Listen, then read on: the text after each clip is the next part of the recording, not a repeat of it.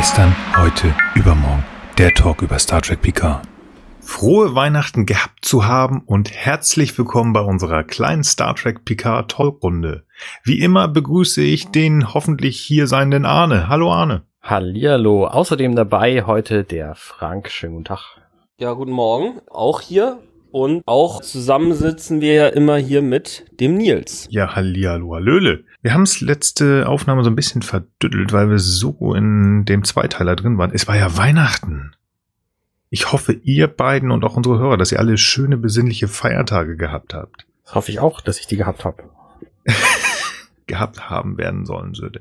Ja, das hoffen wir doch. Ansonsten ist euch was Schönes über den Weg gelaufen in der Zeit, wo wir uns nicht gehört haben. Äh, möglicherweise habe ich mir neue Audio-Hardware gekauft, aber das weiß ich jetzt mh, zum Zeitpunkt der Aufnahme noch nicht. okay. Und möglicherweise habe ich auch schon einen neuen Podcast gestartet, aber auch da weiß ich. okay. Welchen denn? Das kann er doch jetzt noch nicht sagen, weil er, nicht sagen. weil er noch nicht Okay. weiß, ob er das gestartet haben wollen, wenn. Ah, okay. Das ist einfach so eine Prognose, weil das sind so Dinge, die du einfach immer wieder mal machst und das deswegen immer mal wieder, ja. können sie auch gut Mhm. passiert sein. ja, genau. Nicht schlecht. Frank, wie ist dir ergangen? Ja, ich habe jetzt das äh, Jahr endlich jetzt tatsächlich äh, hinter mich gebracht. Also naja, leider immer noch nur fast. Also ich habe immer noch einen Tag Arbeit in etwa zu erledigen und bin aber jetzt mal zu einem Kumpel nach Wien gefahren, verbringe jetzt also die Zeit in Wien, deswegen ähm, spreche ich auch hier aus Wien und bleibe hier bis Weihnachten und fahre dann zu den Eltern meiner, meiner Freundin. Genau, also ich meine, klar, die Folge erscheint jetzt nach Weihnachten. Für uns ist es eben gerade noch vor Weihnachten, daher das eben doch etwas verwirrend.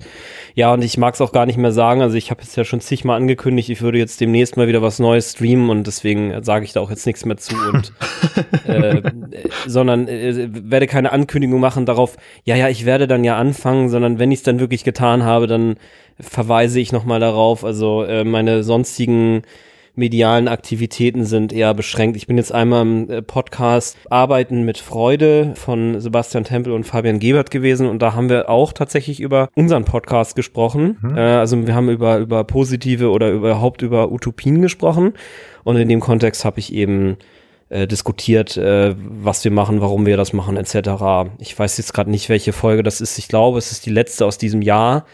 Doch, es ist ziemlich sicher, die Folge ist die letzte, letzte Folge aus diesem Jahr, also wen das interessiert.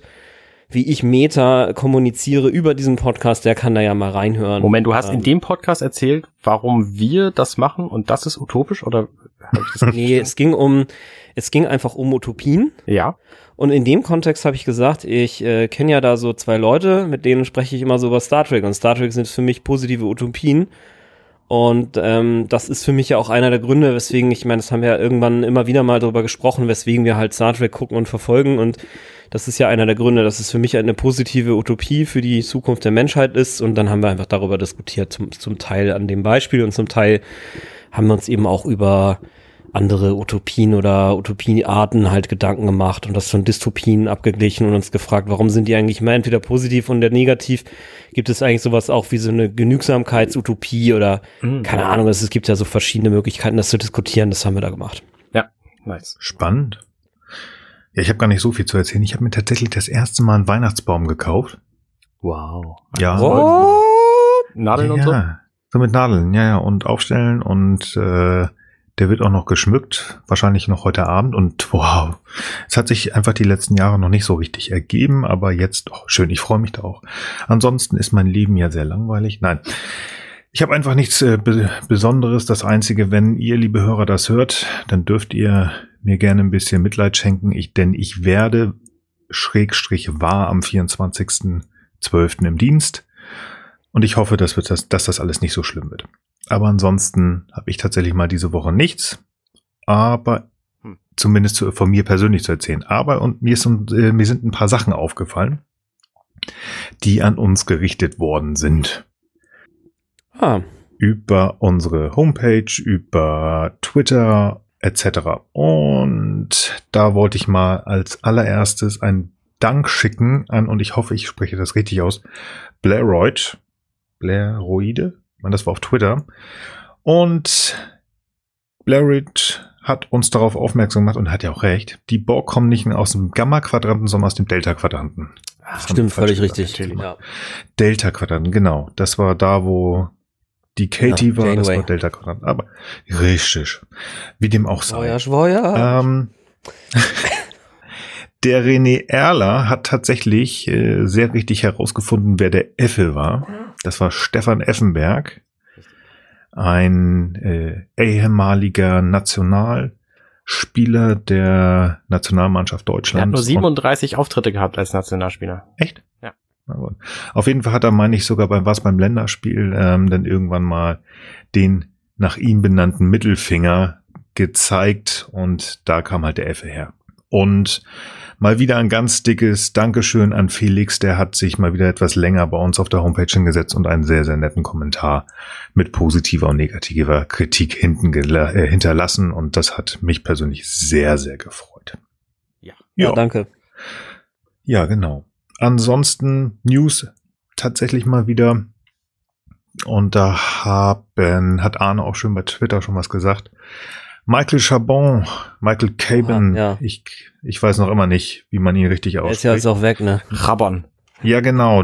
Chabon. Chabon. Der wird Star Trek Picard nach der ersten Staffel wieder verlassen. CBS hat ihm die Möglichkeit gegeben, irgendwie eine eigene, äh, eine eigene Serie, die er selbst geschrieben hat, machen zu können. Das heißt, was auch eine News ist, die möglicherweise schon ähm, aware ist, also die unsere Zuhörer bestimmt schon gehört haben. Eine zweite Staffel wird kommen, aber wer dann der Showrunner sein wird, das ist halt noch unklar. Ich habe eigentlich noch mal eine Frage dazu, ja? Also ich meine, du bist ja der Serienspezialist. Sag mal, so ein Showrunner, ist das nicht eigentlich so ein bisschen sowas wie ein Scrum Master? Also einer, der im Prinzip Mhm. dafür sorgt, dass die Leute vernünftig arbeiten können? Nee, das ist eigentlich der, der tatsächlich die ganze Planung übernimmt und dafür sorgt, dass das alles funktioniert. Aber nicht, nicht deswegen, weil er nur dafür guckt, dass die alle, alle selbstständig arbeiten, sondern weil er denen dann auch sagt, was sie machen sollen. Das ist quasi der, der den Hut auf hat. Und was machen dann Produzent und Regisseur? Die Produzenten, ja, das sind glaube ich so eher Das sind die, die Geld, Geldgeber. geben und so ein bisschen. Genau. Der, die, der Regisseur ist zuständig für die Umsetzung von dem, was aus dem, äh, aus dem Writers Room kommt. Und der Showrunner, der steht halt drüber. So ein bisschen wie, oh, ich hab's Also heute der, der dann gehört. irgendwie dafür sorgt, dass die Kulissen da sind und dass die Schminke kommt und die. Alles, also er steuert sozusagen von oben heraus alles. So hier, äh, Regisseur, seh zu, dass du hier loskommst und das Department macht das Mhm. und der die Peitsche im Writers Room schwingt. Okay. Ähm, sowas. Also ein bisschen Manager. Gibt's- für alles. Da gibt es tatsächlich eine sehr schöne Serie, wo dieses Leben des Showrunners ähm, dargestellt wird. Das ist die Serie Unreal, die gibt's auf Amazon, ähm, wo quasi die, die hinter den Kulissen Show einer, einer Bachelor-Sendung gezeigt wird. Und da siehst du halt, Okay, Showrunner ist, spannend. ist eine, eine Person, die quasi das Sagen hat auf dem ganzen Set und so. Dann gibt's halt Regisseure, die machen irgendwie ihren, ihren Kram. Dann gibt's natürlich die Leute, die da, die da die Kamera halten. Dann gibt's Leute, die das eben schneiden. Das sind, glaube ich, ähm, auch die, die dann die Regisseure sind, mehr oder minder, weil Regisseur gibt's dann eigentlich nicht in dieser, in so einer Reality-Show. Und Showrunner ist eben die Person, die den allen das sagt, was zu sagen ist. Allerdings ist sie nicht Produzent, sondern das ist jemand, der nicht ständig am Set ist, sondern und einfach das Geld hat und aber so die grobe Richtung äh, Richtung sagt. Also ne, der, der Okay. guckt sich dann die Folgen äh, Folgenzahlen an und sagt, äh, ja, also okay, das das Segment, das war jetzt total mies, da ähm, haben die Leute alle abgeschaltet, sowas können wir nie wieder bringen. Äh, und das war total gut, also mehr mehr Drama. Ja, und das ist ja in unserem Fall unter anderem dann auch äh, Patrick Stewart. Okay, dann ist es natürlich schon ein bigerer Deal. Ich dachte erst so, na gut, dann verlieren sie irgendeinen so einen Manager und was soll's, ne? Aber das ist dann ja schon, schon, kommt dann ja schon drauf an, dass derjenige das einfach wirklich gut kann. Ja, Genau. genau, genau. Ja. Und was ich so ganz spannend fand, dass viele äh, halt dann auch gerade bei Twitter natürlich wieder, oh, wo geht die, geht das hin? Der verlässt jetzt schon wieder das Schiff. Und ich fand das ganz schön, was du gesagt hast, Arne. Wir gucken uns das erstmal an. Ja, Und dann kann man Richtig. danach heulen. Und das fand ich ganz gut. Also wir gucken uns das an. Das ist ja genauso. Viele haben jetzt ja schon gesagt, oh Gott, oh Gott, das wird alles so ganz schlimm. Wir sind uns ja auch nicht so ganz einig, ob das nicht zu doll wird, aber wir gucken uns das dann einfach am 24.01. einfach mal entspannt an und dann Ja. können wir entweder sagen, dass es oder total gut ist oder Freunde. beides. Genau, Ja. genau, genau. Gibt's, äh, sag mal, ist die Serie nicht jetzt eigentlich schon fertig gedreht oder drehen sie wirklich bis zum Stichtag und nee, nee, die werden jetzt ich nehme schon, an, dass die Dreharbeiten schon lange fertig Okay. sind. Die sind jetzt an, ich an, der, an der restlichen Produktion irgendwie. ich wollte sagen, Soundtrack Ah, und Schnitt und äh, Post und Effekte Ja. und was da alles noch nachkommt. okay. Okay. Hat das- zufällig von euch schon mal jemand, das äh, habe ich auch irgendwo auf, auf Twitter gesehen, hat ähm, der Produzent oder nee, wer ist das, der Dirigent, der Mensch, der die Musik macht, hat ein Foto gepostet von, äh, von den Credits. Komponist, nee. Der Komponist. Hat das mal jemand gespielt? Ich habe meine Frau gefragt und gesagt, äh, das ist kein Klavierstück, das kann ich nicht spielen. Ich habe das gar nicht gesehen, das Bild. Echt nicht? Ich auch nicht. Musst du mal bei mir in der Timeline gucken. Ich hab Können wir in den Shownotes retweetet. Shownotes, ich schreibe das mal direkt auf. Okay. Arne, hast du noch irgendwas Neues? Nö, ich würde jetzt auch zur Folge kommen, weil sonst Ja, würde ich auch sagen. Genau. Das ist sehr Trägt ja keiner. Ah, so ein Schlimmkram. Alles klar, dann fange ich an. Wir haben uns vorgenommen, die zweite Folge der vierten Staffel Uraufführung am 1.10.1990 in Deutschland, der 16.08.1993 im Deutschen Familienbegegnung im Englischen Family und wir nehmen wie immer die Folge komplett auseinander. Das heißt, wer nicht gespoilert werden möchte, möge sich die Folge jetzt angucken oder für immer schweigen. Ja, und ich finde auch nochmal ganz interessant anzumerken, für die, die das jetzt gerade nicht hundertprozentig am Schirm haben, es ist natürlich die Folge direkt nach der äh, ähm, Picard ist Borg-Folge. Äh, finde ich einfach als Hintergrund mal ganz. Ja, wir haben uns überlegt, Genau. wir müssen mal so ein bisschen Kontinuität hier in diesen Podcast bringen. Deswegen haben wir mal eine Folge, die direkt an die anderen anschließt. Genau. Genau, also und, und nicht jetzt irgendwann drei Staffeln davor oder fünf danach ist. Nee, fünf genau. danach geht nicht mehr ganz, aber ich verstehe, was ich meine. Ja. Wir, wir machen mal so einen, so einen kleinen Dreiteiler sozusagen, den wir hintereinander besprechen, was man als Dreiteiler sehen könnte. Jo, genau. Jetzt Bühne auf für Nils. Ja, genau. Wenn ihr möchtet, dürft ihr gerne einsteigen, falls ich etwas vergesse. Ich beginne. Nach dem Borg-Zwischenfall musste die Enterprise natürlich zurück nach Hause. Sie ist in einer McKinley-Station festgemacht und wird repariert. Unsere erste wirkliche zusammen, unser erstes wirkliches Zusammentreffen mit der Crew sind Worf und Riker, die sich darüber unterhalten, dass ja alles gut am Laufen ist und noch die Phaser wieder fast äh, noch viel besser sind als vorher. Ähm, Riker freut sich darauf, Worfs Eltern kennenlernen zu können, die sich wo angekündigt haben, dass es Worf gar nicht so richtig äh, war. Ihm passt das eigentlich ganz offensichtlich nicht ganz so sehr. Das ist all ihm alles viel zu menschlich. Ähm, und gerade nachdem er ja auch vor kurzem erst die Entehrung durch den klingonischen Hohen Rat äh, erfahren musste, möchte das alles gar nicht so sehr. Unser Lieblingskapitän packt seine Klamotten. Er möchte ganz offensichtlich Kurzurlaub machen. Diana, die bei ihm zu Besuch ist, fragt, wo es denn hingehen soll. Es soll nach Labar in Frankreich gehen. Das ist sein Heimatdorf, wo er seit 20 Jahren nicht mehr war. Und Diana findet das höchst interessant.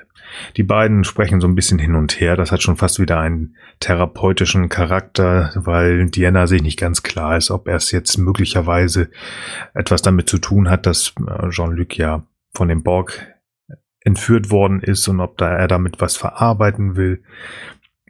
Ist äh, ganz spannend, dieses Hin und Her.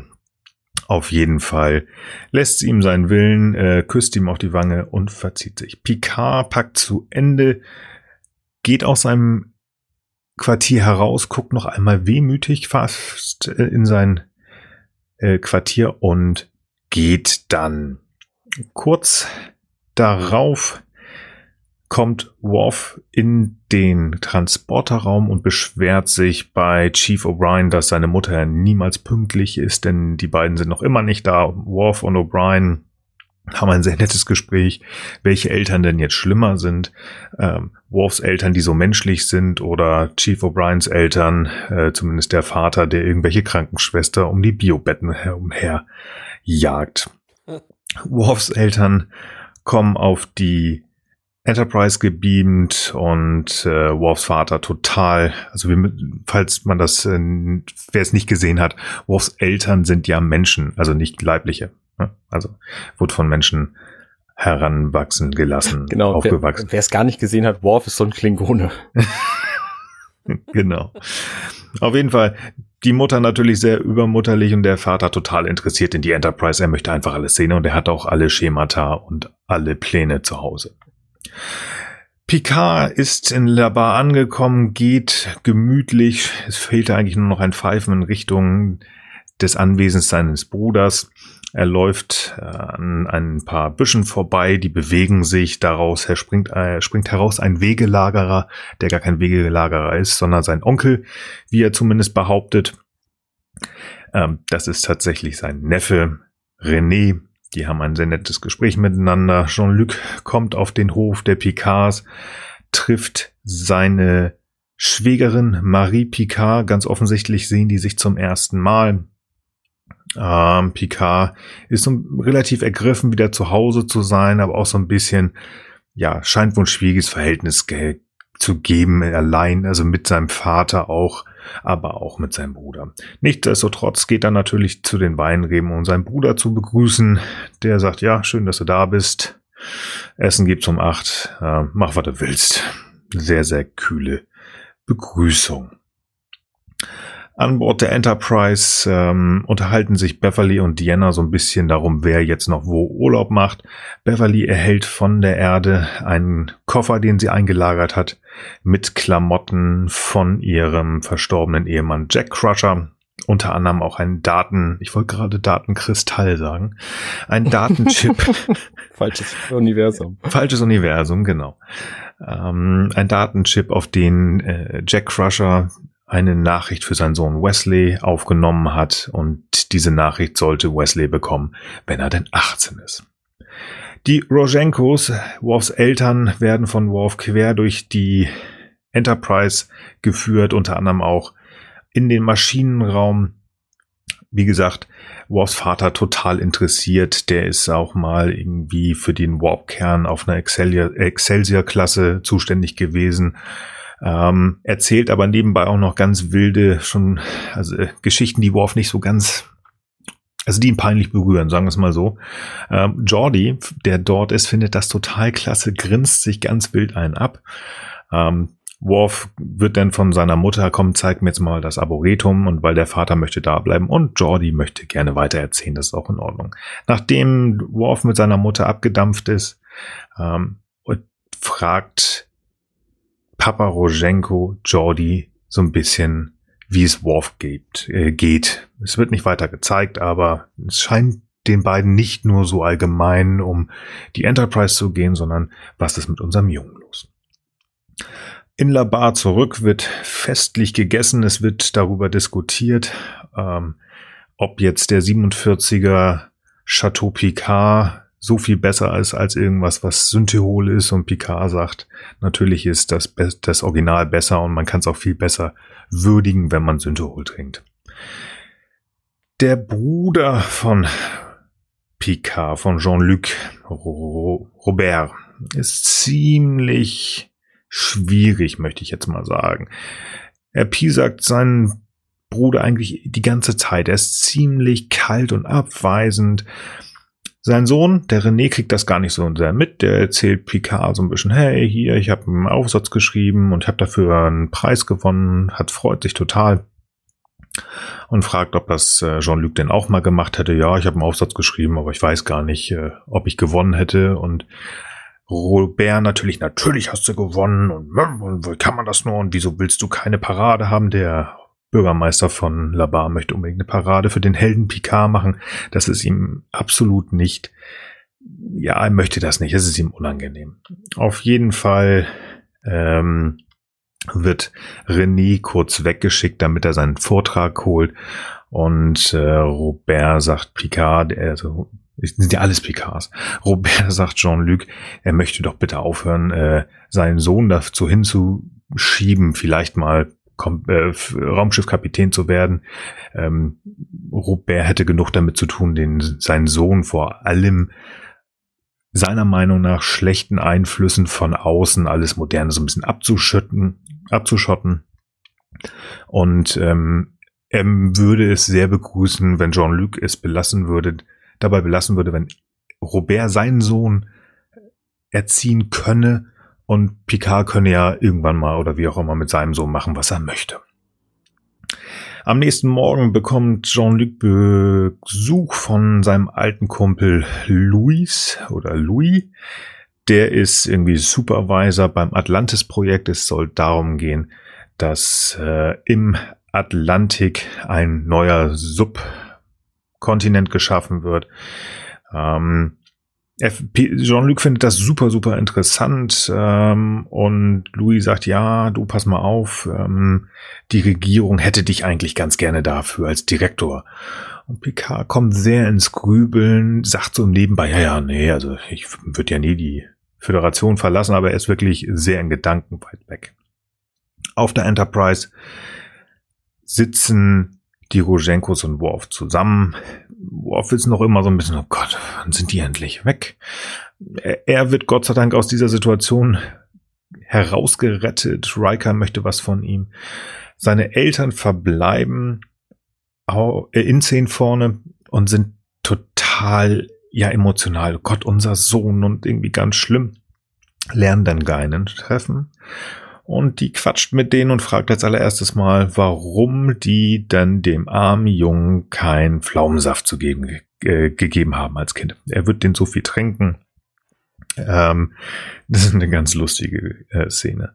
Auf jeden Fall läuft darauf hinaus, dass Geinen sagt, Mensch, ihr macht euch so viel Gedanken, dass Worf irgendwie großartige Probleme hat mit mit seiner klingonischen Seite, das möchte, würde ja da, würde ja sein, aber am Ende des Tages würde Worf am Fenster stehen und wenn er seine Heimat sucht, würde er nicht nach Kronos gucken, sondern zu seinen Eltern, woraufhin die Eltern sehr viel entspannter sind. In Labar zurück überlegt Picard tatsächlich ernsthaft oder er tappt sich dabei, dass er ernsthaft darüber nachdenkt, diesen Posten möglicherweise anzunehmen, ähm, das ist ihm wirklich ja schon fast unheimlich, denn eigentlich möchte er die Enterprise ja nicht verlassen. Louis kommt wieder zu Besuch und sagt, Mensch, das ist schön, dass du dir das angeguckt hast, was ich dir geschickt habe. Ähm, das würde ich gerne mit dir und dem Direktorengremium einmal kurz besprechen. Moment, du hast schon ein Treffen gemacht, da ist Picard schon so wieder, Moment, Moment, Moment, das geht ihm alles viel zu schnell.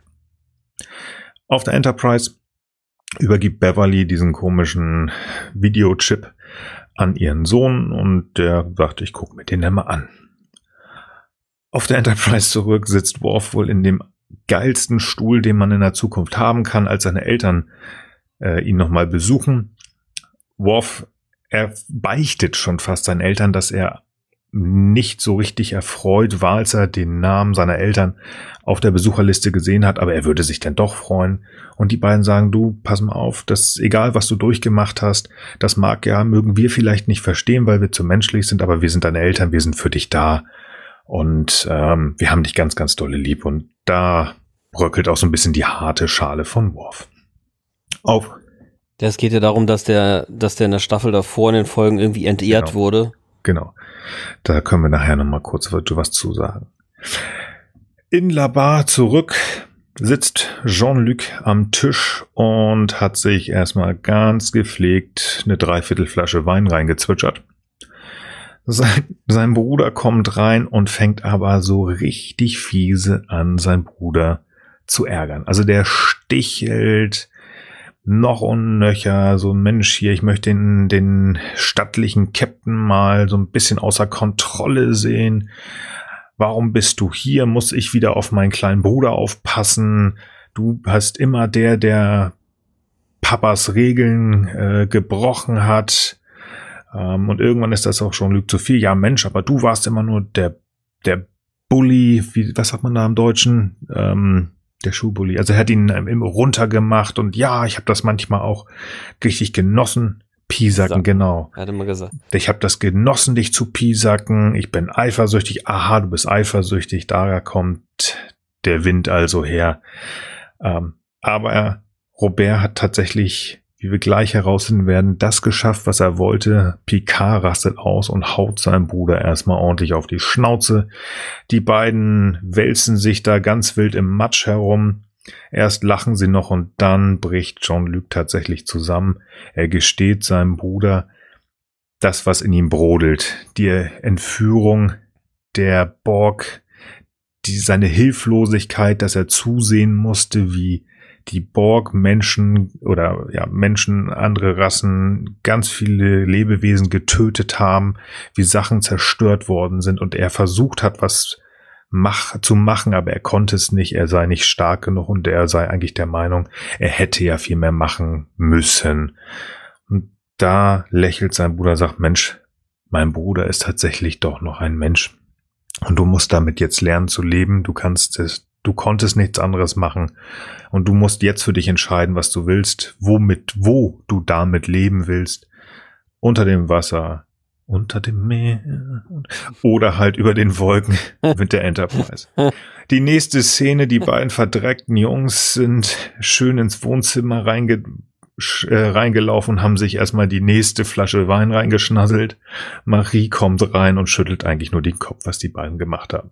Sehr spannend, wie die beiden sagen, wir, nein, nein, nein, wir haben uns nicht gekloppt, das ist alles erst hingefallen. Ich bin, wir sind hingefallen, ja, ja. Auf der Enterprise hat Wesley Crusher den Datenkristall seines Vaters eingelesen, hört sich die Nachricht seines Vaters an, der ihm erzählt, wie er denn ist und was er sich vorstellt, wie sein Sohn denn möglicherweise werden wird. Und ja, eine nette kleine Nachricht. Auf der Erde zurück ähm, hatte Picard äh, Jean-Luc entschieden, dass er auf die Enterprise zurückkehren möchte, verabschiedet sich jetzt von Marie und seinem Anführungsstriche oben Onkel René, sein Bruder gibt ihm noch eine Flasche von dem sehr, sehr guten 47er Chateau Picard und äh, nimmt ihn sehr herzlich in die Arme und damit geht Picard in Richtung seines Captainsessels. Die Rojenkos verlassen auch gerade die Enterprise. Es kommt nochmal zu einer netten Begegnung der Rojenkos und Jean-Luc Picard. Und als kleiner Endwitz sozusagen, oder naja, Witz eher nicht, aber so als nettes Ende gehen wir nochmal nach La Bar. Robert und Marie sitzen am Esstisch. René ist draußen, guckt sich die Sterne an und träumt davon, in fremde Galaxien vorzustoßen. Und sein Vater, der Robert, sagt, naja, dann lass ihn mal machen. Also er ist nicht mehr so, ja, alles was modern und Raumschiffe ist und Starfleet, das ist alles ganz, ganz böse. Ja, und damit haben wir die Folge, glaube ich, weitestgehend besprochen. Ja. Habt ihr was zuzufügen? Wir haben die Folge gar nicht besprochen, du hast sie nur nacherzählt. Ja gut, ich habe ähm, erzählt. habe ich was vergessen? Sonst könnten wir ja jetzt direkt aufhören. Ja, schön, dass... Nein, habe ich was vergessen? Ähm, nö, ich glaube nicht. Ich würde halt auf die diverse Details eingehen. Da müssen wir uns vielleicht mal grundlegend drüber einigen, ob wir das während der Besprechung machen wollen oder ob wir das jetzt im Nachhinein machen wollen, wie bislang auch immer. Ähm, weil ich habe jetzt halt nichts nix dazu gesagt, weil ich wäre halt auf Details eingegangen, aber die waren für die grobe Zusammenfassung nicht so wichtig. Ich glaube, ich finde das nochmal ganz schön so, dass äh, wir erstmal die, die Folge zusammenfassen, dann können wir nach und nach uns an den Punkten längs hangeln. Jo. Dann fang mal an. Aber ich fand zum Beispiel die, ähm, die psychologische Art, wie Diana immer interesting sagt, fand ich ziemlich spannend, weil das, weil ähm, viel besteht bei Psychologie ja darin, ähm, dass man nicht Aussagen trifft von sich aus, sondern quasi dem anderen die Aussagen entlockt. So. Und das macht sie halt mit diesem Interesting sehr, sehr gut, weil sie halt diverse Sachen äh, von Picard erfährt, die er ihr dann so nach und nach erzählt, weil er offensichtlich genau weiß, dass das nicht reicht, was er gerade eben gesagt hat. Und dass sie sich da möglicherweise andere Schlüsse draus macht und dann versucht er es halt immer weiter zu erläutern. Das finde ich ziemlich spannend. Also zum Beispiel, dass er halt einfach seit drei Jahren keinen Urlaub gemacht hat. Wir wissen natürlich, er war schon auf Riser und hat da Urlaub gemacht, aber das hat auch nicht so lange gehalten. Mhm. Ähm, und das war, glaube ich, auch der einzige Urlaub, den er gemacht hat. Ich glaube, wenn überhaupt, dann war er nochmal auf dem Holodeck. Ja, ja, gut, klar. Das, das, ja, das zählt ja nicht so richtig. Genau, richtig. Aber was du sagst, das ist tatsächlich, das ist ja in der Psychologie, je nachdem, welchen Teil man nimmt, dass es, äh, dass, dass der Kunde oder der Patient äh, ja effektiv selber zu einem Schluss kommt. Und das, das macht sie wirklich geschickt. Ja. Und was ich auch in dieser Szene sehr spannend finde, ist natürlich der direkte Bezug auf die Folge vorher. Das hatten wir quasi drei Staffeln lang kaum. Dass mhm. irgendeinen Bezug auf andere Folgen oder so äh, gab, weil du hättest sie alle durcheinander würfeln mhm. können und es wäre einfach egal gewesen.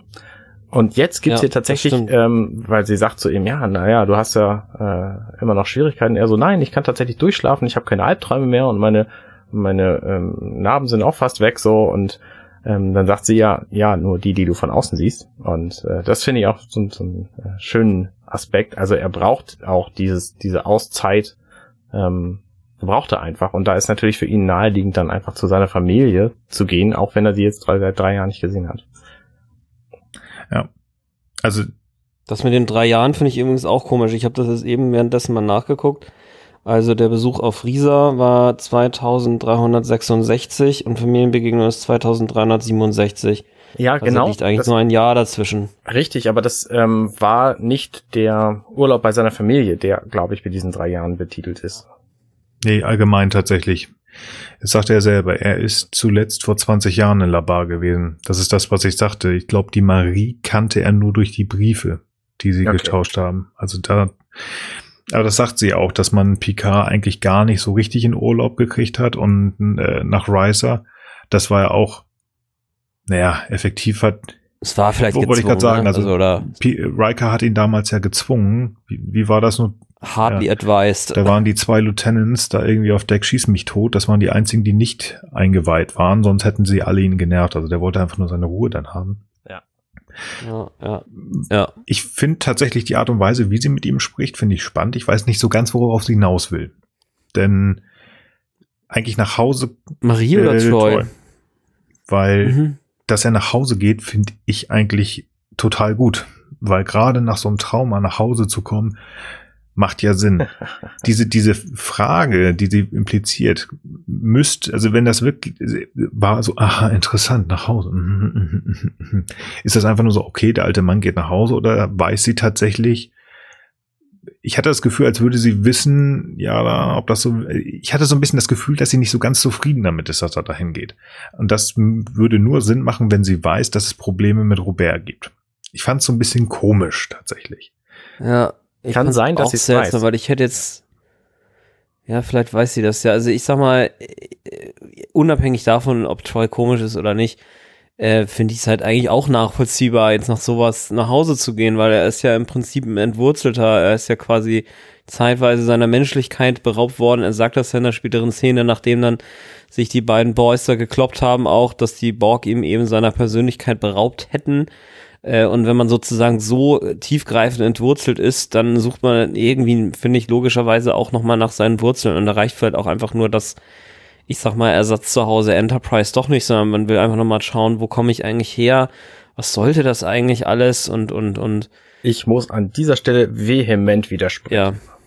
Ähm, ich bin oh, mir nämlich ziemlich sicher, dass äh, Picard am Ende dieser Folge nach Hause geht und nicht am Anfang dieser Folge.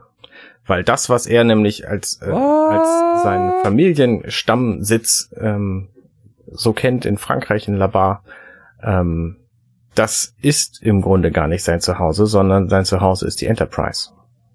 Und ja, das okay, erkennt das er. und das, Nomenklatur. das, nee, das ist aber, das ja. ist aber tatsächlich wichtig. Also, um das zu erkennen, dass er da eigentlich hingehört, braucht er halt diesen Aufenthalt in, in der Folge. Und das ist, glaube ich, auch eines der, der ähm, der Themen dieser Folge, dass also diese ganze Geschichte mit dem ja. mit dem ominösen Director Posten ähm, für diese Unterwassergeschichten, ähm, die sind ja, ausschließlich ja. dafür da, um ihm zu, nochmal zu zeigen, er hätte andere Möglichkeiten. Wir müssen also ähm, es wäre für ihn ein leichtes, die Enterprise zu verlassen und trotzdem ein, ein gutes Leben zu führen, aber es ist nicht das, was er will.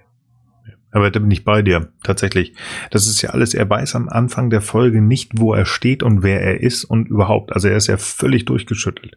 Allein schon in diesem Gespräch mit Diana, wo er da steht, aber mir geht's jetzt besser, wo er da steht und die Hände nach oben reckt.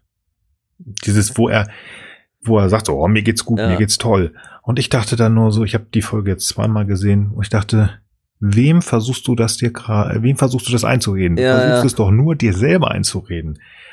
Das ist ja, absolut. auch am Anfang, genau als diese Szene beginnt. Picard ist eigentlich nie wirklich da. Also nicht durchgängig, aber er ist ganz häufig am Abschweifen. Ganz am Anfang. Tierna ist in seinem, in seinem Quartier. Sie quatscht mit ihm und er ist irgendwo anders und oh, ich so, ja, hallo, äh, richtig, Counselor. Und dann beginnt er das Gespräch erst. Das macht er, als er die Daten von Louis bekommen hat und äh, sich dieses Atlantis-Projekt ankommt. Er sitzt da und sinniert und äh, auch da kommt Marie rein und das braucht ein bisschen bis, oh, hallo, Marie. Der ist tatsächlich sehr weit weg, was natürlich nur sinnig oder verständlich ist nach so einem schweren Trauma, das er erlebt hat. Mhm. Und ähm, deswegen, ja, da bin ich tatsächlich bei Arne. Das macht Sinn. Das macht Sinn, dass er danach, er sucht irgendwas, wo er hingehen soll. Und ich glaube, genau das, was Robert am Ende sagt, auch wenn Picard oder Jean-Luc das am Anfang nicht weiß, aber unterbewusst geht er nach Hause, weil er die Hilfe von seinem großen Bruder braucht. Mhm. Genau. Und des, um, der, er soll ihm helfen, genau wie er es auch früher gemacht hat damit er dann wieder nach Hause gehen kann zu Enterprise und wieder der Captain sein kann. Ja. Ja, okay, also wie gesagt, ich will es nochmal begrifflich aber nur richtig stellen. Ähm, klar sehe ich im Prinzip auch so, dass jetzt sein, also dass, ich sag mal, wenn ich jetzt zum Beispiel bei meiner Freundin in der Wohnung bin, ja, dann sage ich auch zu Hause. Aber das ist ja immer noch was anderes wie das Elternhaus, in dem ich groß geworden ist. Das ist dann, also was ich vielleicht hätte eigentlich sagen sollen, um meinen Punkt klar zu machen, ist, ähm, Heimat oder Herkunftsort, ja, also mir mhm. geht's um die Wurzeln mhm. vor allem.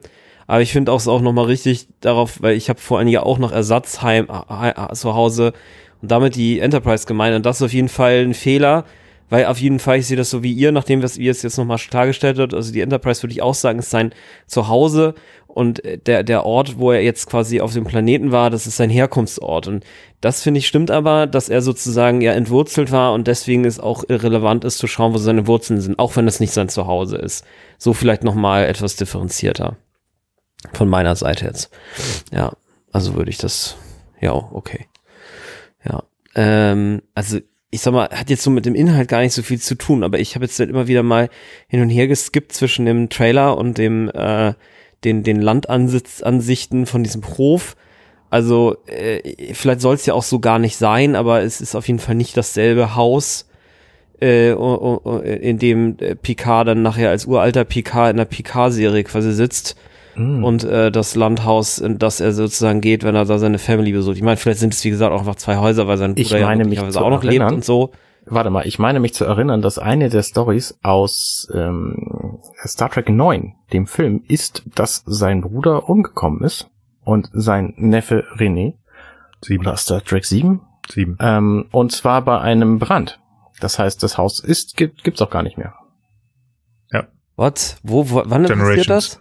Ah, okay. Also in Star Trek 7 gibt's eine, eine große Szene, wo Picard ähm, sich darüber auslässt bei Diana, wenn ich mich nicht irre. Richtig. Dass er nun, dass es keine Picards mehr geben wird, weil sein Bruder und dessen, äh, dessen Sohn Ach, einfach ja. ausgestorben sind und er deswegen niemanden, oh, nee. also dass es niemanden mehr gibt, der ähm, quasi den Namen Picard tragen wird. Und die sind eben umgekommen, weil es einen Brand ah. gegeben hat. Und zwar eben auf diesem Hof. Scheiße. Aber das ist Thema für einen und anderen Film. Sie, hat er, äh, ja, ja, einverstanden. Ja, gut, das ist ja, aber, aber oh, krass. Okay, ja gut, das erklärt auf jeden Fall dann, dann könnte er dieses neue Gebäude. Ja, das ist natürlich besonders bitter, wenn man so das Ende dieser Folge sieht und den jungen René, der einfach nach den Sternen guckt und irgendwann auch selber Lieutenant und Captain werden will und so und das dann halt einfach nicht wird. Aber wie gesagt, das ähm, thematisiert Jean-Luc ja tatsächlich in Generations oh. dann nochmal. Ja. Ich finde übrigens sehr spannend, wo wir jetzt schon bei René sind, den Umgang von Jean-Luc mit seinem Neffen. Mit seinem Onkel. Ja. genau. Finde ich auch voll krass, dass er auf einmal so total ja. mit Kindern umgehen genau. kann. Das ist echt absurd, ja. Ja, also das ist total spannend. Also er, das ist ein Kind, ja, es ist sein Fleisch und Blut sozusagen, also seine Familie, aber nichtsdestotrotz, ich hätte jetzt ursprünglich nicht gedacht, Gut, ich kannte die Folge, aber so, das passte eigentlich nicht, weil er ja doch sehr distanziert mit Kindern ist. Und ich finde es ganz mhm. spannend, wie natürlich und auch eigentlich liebevoll er mit ihm umgeht, weil er dieses äh, Neffe-Onkel-Ding da echt durchzieht. Mhm. Und ach Mensch, hast du ja einen Vorteil. Das ist echt ganz, ganz niedlich. Und eigentlich auch sehr, schon fast nah ihm gegenüber. Und wenn er denn zu Marie Find kommt, dann ist da eher so eine, ähm, ja, eine Distanz, so, ah, ja, wir haben miteinander geschrieben, aber ich kenne dich gar nicht. Fand ich spannend. Ich fand es sehr schön, weil das wieder was ganz, also es, es zeigte für mich tatsächlich auch, dieser Mann ist vollkommen aus seinem Leben rausgerissen worden. Im wahrsten Sinne des Wortes, ne? Graue Haut und äh, anderer Name. Ich fand's niedlich, aber es passte tatsächlich, weil er halt auf der Suche nach sich selbst ist in dieser Folge. Ähm, vorhin sagtest du, als Picard da ankommt und seinen Neffen trifft, da meinte, äh, da würdest du vermuten, ihm fehlt nur ein, äh, ein Pfeifen auf den Lippen. Ja. Und das ist überhaupt nicht mein Eindruck. Das hätte ich äh, vorhin auch schon sagen können. Ich dachte, ich schieb's für später auf. Ähm, ich habe das Gefühl, der ist, äh, PK ist sehr nachdenklich und äh, weiß eigentlich gar nicht so genau, ob er nun überhaupt zu diesem Hof will und ob das eine gute Idee ist. Und ich habe nicht das Gefühl, dass er leichtmütig mütig da lang geht, sondern eher eher ähm, nachdenklich und äh, noch so ein bisschen mitgenommen von dem, was da vorher war. Mhm. Ja, du hast recht. Du hast recht. Also mit hängenden Schultern und hängendem Kopf, Blick nach unten gerichtet und so, geht er da so ein bisschen. Äh, da ist natürlich wirklich spannend zu, äh, ja, wäre spannend zu wissen, ist das, weil er die Erfahrung mit den Borg hatte? Oder ist das, weil er weiß, was ihn erwartet? Vielleicht er hat beides? 20 Jahre, ja, das kann gut sein. Nein, vom Bild her hätte es gepasst, aber ich gebe dir recht. Ähm, nein, dafür ist er zu sehr in sich drin und auch die Schultern, ja, also der ist, das ist ein schwerer Gang für ihn. Da gebe ich dir recht. Umso mehr passt das irgendwie fast nicht ins Bild, wie nett und liebevoll ja. er dann mit René umgeht. Ja, genau, genau, das sehe ich auch. Ja, ganz, ja, das ist vor allen Dingen richtig, richtig witzig gemacht, ey. Ich hab's hier nochmal gerade geguckt, mal bei Memory Alpha steht der Dialog nochmal so drin, ne? Sagt er auch, dann muss, also er sagt so, du bist mein Neffe Jean-Luc vom Raumschiff Enterprise, also René an Jean-Luc und dann dann musst du mein Onkel René sein. Und er dann, also René dann wieder, ich bin dein, nee, ich bin dein Onkel, äh, nicht dein Onkel, es ist genau andersherum. Und dann Jean-Luc, wie schade, das hätte mir sehr gefallen. Ja. Das ist echt so, das ist so mega witzig, ja. finde ich. Also ja. so, so was du ja. so denkst, okay, der Typ ist voll, voll Meister im Umgang und äh, wie gesagt, das finde ich, wenn man gerade in die Folge denkt, wo, wo, es gibt ja so eine Folge, wo, wo Picard, das heißt irgendwie Katastrophe auf der Enterprise, das glaube ich wo er mit so, so Kandidaten, die irgendwie einen Preis gewonnen haben, in so einem Turbolift eingesperrt wird. Ja. Und das so mega awkward ja. ist, ja. Ich glaube, ich ja, weiß gerade nicht, aus welcher Staffel die Folge ist. Aber solche, solche, weißt du, solche Bilder habe ich in im Kopf, denk so, das ist nicht derselbe Mann, ja. Und da bin ich dann auch bei dir, Nils, das ist einfach, diese Erfahrung hat ihn einfach total nochmal durchgeschüttelt, so, ja. Und so ein bisschen, ich weiß nicht, ist auch eine wilde Theorie, dass er vielleicht durch den Kontakt mit dem Kollektivbewusstsein, ich meine, man hört ja dann durch die späteren Beschreibungen, wie es denn im Kollektiv ist, auch, dass man eben so von allen alles Mögliche weiß, er vielleicht auch, auch irgendwie was aufgeschnappt hat an Charaktereigenschaften, die noch so ein bisschen in ihm rumwabern, die von jemand anderem eigentlich aus dem Kollektiv sind. Das wird natürlich hier gar nicht thematisiert, aber äh, das in zukünftigen Folgen gibt es das irgendwie, dass dann Teile von Persönlichkeiten irgendwie dann mit eingeflochten werden oder dass man sich zumindest noch Ganz erinnert. Sicher, das dann, nutzt die Enterprise ja. Crew ja auch genau umgekehrt, als sie Hugh wieder zurück ins Kollektiv schicken. Genau. Da infizieren sie ja das Kollektiv mit Individualismus. Mhm. Klar. Nee, aber wirklich, ich habe gerade auch noch mal geguckt, er lächelt, sage, als, also er lächelt sehr, als er sagt, der, Dank, der Gedanke hätte mir gefallen oder hat mir gefallen. Ja. Das ist echt das eine sehr schöne. Das ist so geil, ich. ich. Auch, ich finde auch den nächsten Teil dieser Szene total geil, wo ähm, der Sohn sagt, ähm, der, der, der Arro, Neffe, äh, du, du, du, du wirkst auf mich gar nicht so, Aro, Aro, wie heißt das? Äh, arrogant? Ja, arrogant, du siehst gar nicht so aus, weil ich meine, was heißt das überhaupt? So ein arroganter Sohn einer ja, lass ja. uns da später drüber reden. Grandios. Ja, das ja. war echt geil, ey. Das ist ja. echt cool. Nee, also sehr schön, schön gespielt. Also geschickt auch, ähm, äh, das ist natürlich dem, dem Network geschuldet, die einfach keine Flüche zugelassen haben. Also, ja. ne, man weiß genau, was hier, was hier gesagt ja. worden wäre, aber ähm, es ist geschickt überspielt. Ja, aber es äh, macht natürlich auch ein schönes Wordbuilding, um einfach zu zeigen, oh, alles klar, die Brüder sind sich nicht so ganz ja, nicht, ja, so, nicht so ganz, ganz grün, Linie, ne? Nicht ganz ja. grün. Spannend übrigens, dass der René, der, der David Birkin, nochmal wieder auftaucht in TNG. Ah, sieh an, als wer? Mhm. Als Jean-Luc Picard. Ah. Aha. Witzig.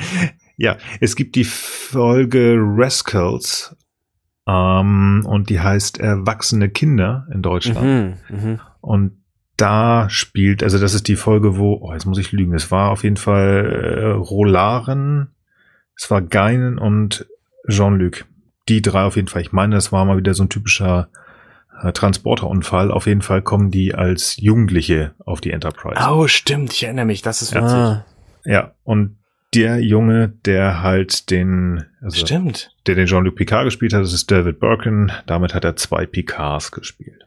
nicht schlecht. auch witzig, ja. Nein, also es Wieso? Dass die sich haben überhaupt zurückverwandeln lassen, ja, und dass sie daraus dann nicht einfach ein Anti-Aging-System entwickelt haben, das kapiere ich ja bis heute nicht, ja, aber ja, weil, weil er da, also ich glaube, der Stuhl wäre einfach zu groß gewesen. Ich weiß nicht, ob Riker das durchgezogen hätte unterm, hat Riker ja auch nochmal, der, der hätte sich dann einfach in, in elf Jahre machen können, so Nee. alt wie er halt auch ist, und dann na, das, das, Das geht doch nicht. Damals wollte er doch noch was von, oder wieder, will, oder wie auch immer ich will auch mal Captain Diana. sein. Ich will doch einfach auch mal Captain sein. Nein, alles gut. Nee, ich finde das, ja, ja, ist okay. Ja. Passt schon. Ich finde ja total seltsam insgesamt. Das betrifft jetzt eigentlich, das hat jetzt nicht nur mit dieser Folge zu tun. Ich finde ja diese, diesen, diesen sozusagen amischartigen Kult, den es da auf der Erde zu geben scheint, mindestens in der Familie PK, aber ich meine, ich kann es gerade an nichts genauem festmachen, aber ich meine irgendwie, dass das ja schon so ein, so ein Ding ist auf der Erde, dass es irgendwie so eine Szene, so eine Kultur gibt, die halt sagen, äh, wir wollen mit der modernen Technik nicht, finde ich irgendwie total eigenartig, dass das so eine, dass das so eine, äh, wie gesagt, korrigiert mich gerne, wenn ihr das aus anderen Quellen oder aus euer Eindruck einfach anders ist, äh, oder sagt eure Meinung dazu, dass da wirklich so diesen, diesen, diesen, diesen, diesen Metal Dead, diesen, äh, äh, ja, diesen technikfeindlichen, diesem antimodernistischen, äh, ähm, diese antimodernistische Front da irgendwie zu geben scheint mit Leuten, die dann halt in Anführungsstrichen keine Elektrizität zu Hause haben wollen, ja, also ist ein bisschen übertrieben jetzt, aber ihr wisst, was ich meine, also das ist, äh, keine Ahnung, dass die dann da alles per Hand machen und die alle Gerichte selber machen, keinen Replikator haben, pipapo, also das finde ich so, also ich finde es seltsam, ich finde es total eigenartig und, ähm, Ich finde Ja. Robert tatsächlich, da gebe ich dir recht, dass es, ähm, also der ist schon Hardcore. Der ist schon Hardcore aufgebaut. Das ist, glaube ich, das musste einfach sein, um halt ihn so ein bisschen auch, ich will nicht sagen böse zu machen, aber ein bisschen härter, damit er halt Jean-Luc dazu bekommen kann, nachher auszuflippen. Ich finde das tatsächlich, dass die Grundlage, dafür- also Robert ist eine schöne Grundlage für eine andere Figur, die in einer anderen Serie dann irgendwann kommt. Und zwar ist das die, der Vater von, äh, wer ist er? Benjamin Sisko. Der ja, hat genau. doch da- ja, der ja, hat- okay, der hat- den genau. hat er mich auch sofort erinnert, ja. Genau. Aber der ist halt so, ich mache das, weil ich Bock drauf habe. Aber er ist ja nicht grundsätzlich ge- gegen die, gegen die Technik. Also da haben sie es etwas weicher gemacht. Er sagt, ich mache das. Aber sein Restaurant ist ja auch immer voll. Das heißt, die Leute mögen das und ganz offensichtlich, der Wein von, von den PKs wird bestimmt auch äh, immer wieder getrunken, wie auch irgendwo mal eine gute Flasche romulanisches Ale hingestellt wird. Aber er ist schon wirklich, ja, verbittert will ich nicht sagen, aber er ist, er ist so ein Gnaddelkopf. So, äh. ich Der glaube, Robert jetzt, einzige- oder was? der Robert, ja, Robert. Der Ich ist den super verbittert. Ja, die Frage ist, warum? Ähm, weil nur weil Jean-Luc immer erfolgreich war Ja. und der Vater ihm, meinst du, dass das so Ja. extrem ist? Ja, ich glaube, dass genau das das Ding ist. Okay. Ähm, ich finde, sie haben auch den Schauspieler tatsächlich sehr gut gewählt, weil der auch wirklich aussieht, als sei der seit 20 Jahren, ne, seit, seit, ich meine, wie alt ist 20 Picard? Jahren schlechte Laune. Genau, als hätte der seit 20 Jahren schlechte Laune. Jeremy Camp übrigens gestorben in diesem Jahr erst. Ähm, Schade, okay. Ich finde, der ver verkörpert diese Rolle tatsächlich sehr, sehr gut des, des grantigen, bitteren Bruders. Also, ähm, was kann ich so voll nachvollziehen. Also, was ich so spannend an ihm finde, irgendwie scheint er sich selber in, in seiner Haut, in diesem Grummeligen wohlzufühlen. Denn in der Interaktion mit seiner Frau ist er ja handsam. Also Ja. auch in diesem ersten Gespräch beim ersten Abendessen, wo es ja um die Auszeichnung und diese blöde Parade, die Jean-Luc nicht haben will, geht. Und da ist er, der ist ja auch schon am Stichen die ganze Zeit. Aber ganz, ganz lieb, wenn er direkt das Wort an seine Frau, oh, du hast wunderbar, wunderbar. das fand ich auch ganz lieb." interessant. Ja. Also die, die hat er, sein Sohn, ich hab, ich, ich korrigiert mich da, aber ich glaube, er hat das Wort an seinen Sohn noch gar nicht so, also gar nicht so richtig gemacht. Er ist da. Ich weiß jetzt nicht, warum, wie er mit dem umgeht. Ah, Das ist, ist mir nicht aufgefallen. Aber wirklich das mit seiner Frau, Mhm. die kann ihn steuern. Die kann ihn steuern. Und ähm, ja, aber bei dem, bei dem, bei, beim Rest, ja, gut, bin ich könnte ich fast mich dazu anbringen, dass es, dass da wirklich durchgängig, dass er da auch vielleicht Bock drauf hat. Er ist halt so. Aber ganz offensichtlich war sein Vater ja genauso. Das ist auch interessant, finde ich, an ihm, ähm, dass er das eben nicht, es ist nicht blinde Wut oder so, die er hat, sondern es ist einfach super Bitterkeit gegenüber ausgerechnet seinem Bruder Jean-Luc. Weil der eben, und das kommt ja später auch noch zum Tragen, immer alle möglichen Grenzen überschritten hat und damit durchgekommen ist und äh, immer die Kontrolle hatte und das ist auch ein sehr, sehr großes Thema in dieser Folge, die Kontrolle. Also das zieht sich ja durch die ganze Folge, weil Captain Picard natürlich auch ähm, als Locutus von Borg die Kontrolle verloren hatte, was ja nun auch der, der Punkt ist für seinen späteren Zusammenbruch. Ähm, und das holt er sich halt alles in dieser, in dieser Folge wieder. Und für seinen Bruder ist das auch ein sehr, sehr schöner Moment, weil er da nämlich sieht, okay, mein Bruder Jean-Luc, der hat nicht immer die Kontrolle und es gibt tatsächlich Momente, wo er sehr menschlich ist, was die ja dann auch zusammenbringt, die beiden. Hm.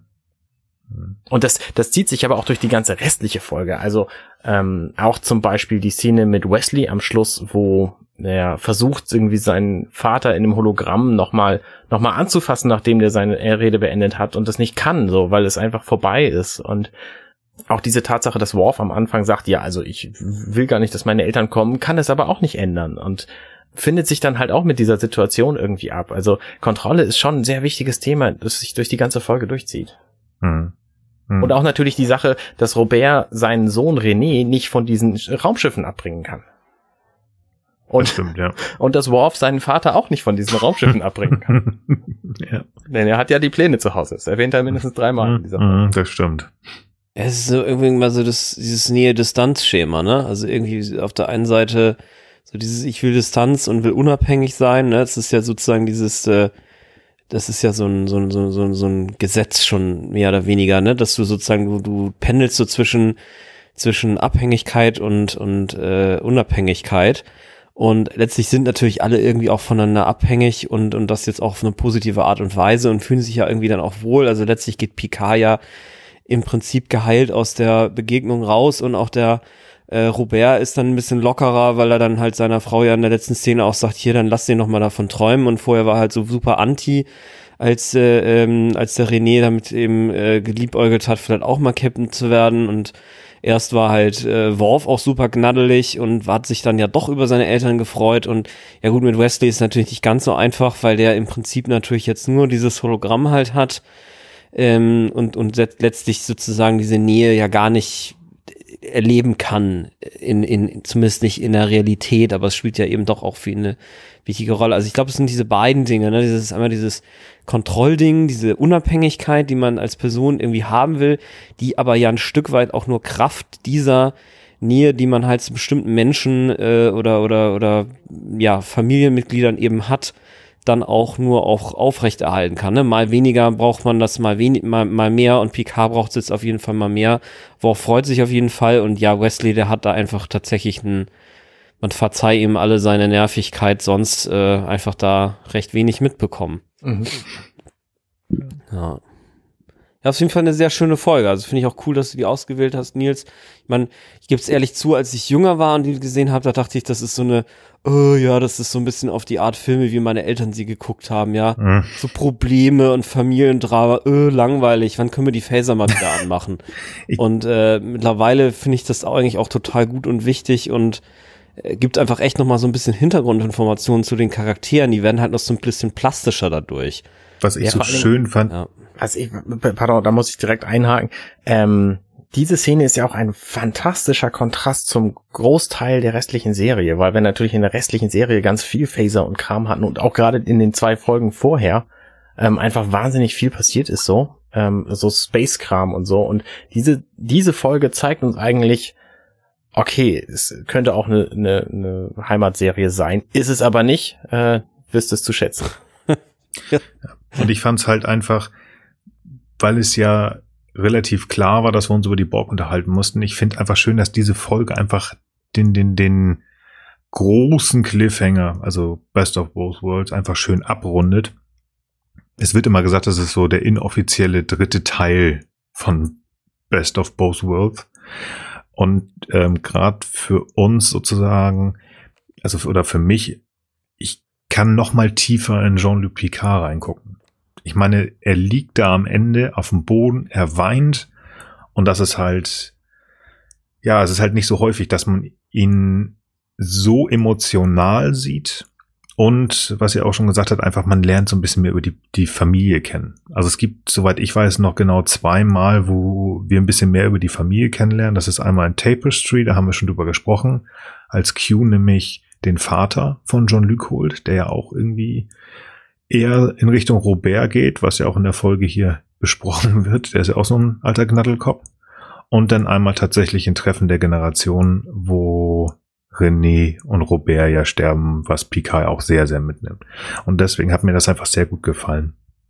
Und man sagt so, Mensch, nicht immer nur, wo ist eigentlich der Charakter Jean-Luc Picard zwischen den ganzen Phasern und bum bum bum, sondern hier haben wir wirklich eine echt schöne Charakterstudie. Ja, ja, vor allen Dingen sehen wir halt auch Picard hier in diesem, in dieser Folge einfach tatsächlich als der, der er ist. Ja, genau. Genau, genau. Und auch nochmal auf einen. Und er findet sich nochmal neu. Und er findet sich ganz kurz und er findet sich halt nochmal neu wieder. Ja. Also er ist sich am Anfang ja nicht wirklich sicher, wo er hin soll mit sich als, ja, als geschlagener Mann, als Mann, der am Boden ist. Und er muss noch tiefer fallen, im wahrsten Sinne des Wortes, in dem Schlamm kriechen, um dann aufstehen zu können. Ja, ich bin Captain Jean-Luc Picard.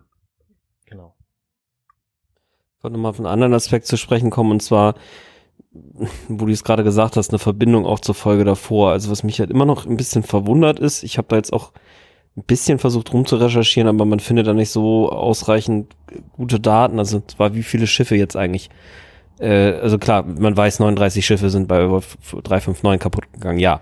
Aber wie viel ist das eigentlich von der gesamten Flotte? Also mindestens wissen wir, dass es ein so signifikanter Teil ist, dass ähm, man nicht möchte, dass das romulanische Imperium informiert ist damit nicht potenziell die Föderation in Gefahr gerät. Was mich jetzt interessieren würde, ist, oder was ich komisch finde, ist, dass es da nicht viel mehr noch sowas wie Debriefing, also vielleicht haben sie auch einfach alles weggelassen, aber es spielt auch gar keine Rolle. Am Anfang der Folge, so einer Folge hätte ich zum Beispiel erwartet, mindestens zu sagen, boah, ja, jetzt haben wir hier eine Woche äh, Ausschuss äh, vor der Welt, äh, Quatsch, vor der Föderationsregierung oder was weiß ich irgendwie durch auch noch durcharbeiten müssen, so, um uns irgendwie auch zu rechtfertigen, weil ich meine, letztlich, man könnte auch irgendwie sagen, na ja, er war da jetzt zwar äh, im Kollektiv drin, aber letztlich äh, hätte es ja auch sein können, dass es da so eine Art äh, ja, so eine Art Gerichts gibt oder irgendeine Art von Verhandlung oder Persönlichkeitsbewertung oder ich weiß nicht was. Also das wird doch nochmal wieder alles weggelassen. Gerade vor dem Hintergrund, dass das ja doch ein ganz schön erheblicher Schlag war. Also es sind ja nicht irgendwie nur so ein paar Schiffe mhm. kaputt gegangen, es sind einige hundert oder sogar tausend Leute platt gegangen. Das wird so im Grunde genommen einfach so rausgelassen, so nach dem Motto, ja, ja, der Picard, der macht jetzt mal da drei, äh, äh, drei, ähm, drei kurze Psychotherapiesitzungen mit Troy sozusagen irgendwie und, und fertig ist die Luzi. Fand ich halt irgendwie, ähm, also für mich irgendwie nicht glaubwürdig. Ich meine, wesentlich später, ich glaube in der Folge 21, äh, derselben Staffel das Standgericht deutlich verspätet wird ja Picard dann ja auch mal angeklagt, allerdings dann irgendwie auch im Kontext verschiedener ähm, Entscheidungen, die er in unterschiedlichen Folgen getroffen hat. Deswegen auch ganz interessant, weil es mal eine Folge ist, die auch referenziert auf andere ältere Folgen. Ähm, äh, nur als, Neben, als Nebensatz. Aber das, äh, wie gesagt, sowas hätte ich eigentlich viel eher erwartet, dass sowas nach so einem Incident hätte noch stattfinden müssen. Also vielleicht erstmal die, die, also wie gesagt, wenn es eine, wenn es eine Serie wie mit, mit Storybogen wie äh, End oder, oder, oder Discovery wäre, hätte ich jetzt erwartet, es gibt jetzt erstmal ein paar Folgen, wo der irgendwie mal regeneriert wird ordentlich und Therapie macht und vielleicht noch ein bisschen Schocktherapie und was weiß ich und Familienbegegnung und äh, dann aber auch noch mal wie gesagt diese Auseinandersetzung mit der Sternenflotte und sind sie eigentlich fit und währenddessen hätte Shelby ein bisschen noch ersten Offizier spielen können. Wisst ihr so irgendwie und das äh, selbst wenn man das ja. alles wegverknappt, da fehlt mir einfach ein Element. Ja, das haben tatsächlich, ich habe da lange nicht mehr drauf rumgeritten, da haben sich sogar einige Autoren, ich will nicht sagen darüber aufgeregt, aber es ist tatsächlich Jahre später in ein oder zwei Büchern aufgegriffen okay. worden, die cool. natürlich wie bekannt nicht kanonisch sind, aber da ähm, nach dem Borg-Zwischenfall ist ja auch die Beziehung zwischen ähm, Jean-Luc Picard und Diana deutlich näher. Das wurde aufgegriffen, dass die halt wirklich sehr, sehr viel tatsächlich miteinander gesprochen haben. Nichtsdestotrotz war Picard in dem Universum, sage ich jetzt mal, der war tatsächlich auch längere Zeit, ich weiß jetzt nicht mehr, ob das, ob das auf der Erde oder in irgendeinem so komischen ähm, Komplex von einer Starfleet, wo Menschen oder äh, Offiziere der Sternflotte, wenn die einen an einer Klatsche haben, wo die mal ein bisschen aufgebaut werden. Irgendwas war da, ich habe da was gelesen, das ist schon ein bisschen länger her. Ja, gebe ich dir recht. Das ging sehr schnell. Auf der anderen Seite wissen wir auch nicht hundertprozentig, obwohl man könnte natürlich jetzt in die, in die, äh, in die Stardates gucken. Wie lange das Ganze war jetzt. Ne? Ähm, wie, lange da wache, wie lange es da war. Wenn ich jetzt, ich könnte das googeln, ich mache es jetzt nicht, es klappert nur wieder. Oder ja, wenn ich Glück gehabt haben werden sollte und zu Weihnachten die Biografie von Jean-Luc Picard geschenkt bekommen haben werden sollte, dann könnte ich das irgendwann noch nachreichen. Aber gebe ich dir recht. Und da sind wir wieder bei dem, was wir letzte Woche gesagt haben, und das hast du ja auch angesprochen. Stimmt, ja, dann hätten gehabt, wir ein bisschen ja. mehr Riker Shelby gehabt, ja, weil auch das ja gar nicht irgendwie weiter gesprochen wird. Am Ende der ersten Folge der vierten Staffel hat, ist Riker noch Captain und hier zu Beginn sitzt er direkt wieder als Commander. Das wurde ja, einfach genau. mal schön wegignoriert. Ja, ja.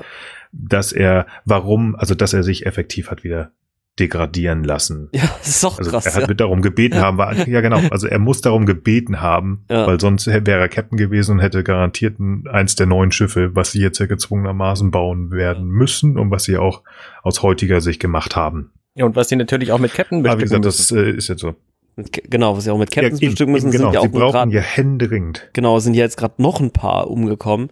Und wie gesagt, noch so ein Ding, was man auch hätte machen können, ich weiß nicht, ist ja auch in dieser nicht-kanonischen Literatur, vielleicht wirklich einen kleinen Konflikt mit der mit den äh, mit den Romulanern. Weißt du, das das das das Mächtegleichgewicht hat sich natürlich jetzt ein Stück weit verschoben ähm, das hätte ja auch passieren können. Oder zumindest, dass man sagt, boah, wir müssen jetzt mal aufpassen und aufrüsten und gucken, dass wir da quasi uns jetzt hier wieder stabilisieren. Also das wird alles so, aber wie gesagt, ich will es auch nicht übermäßig strapazieren, weil ich finde die Folge an sich schön.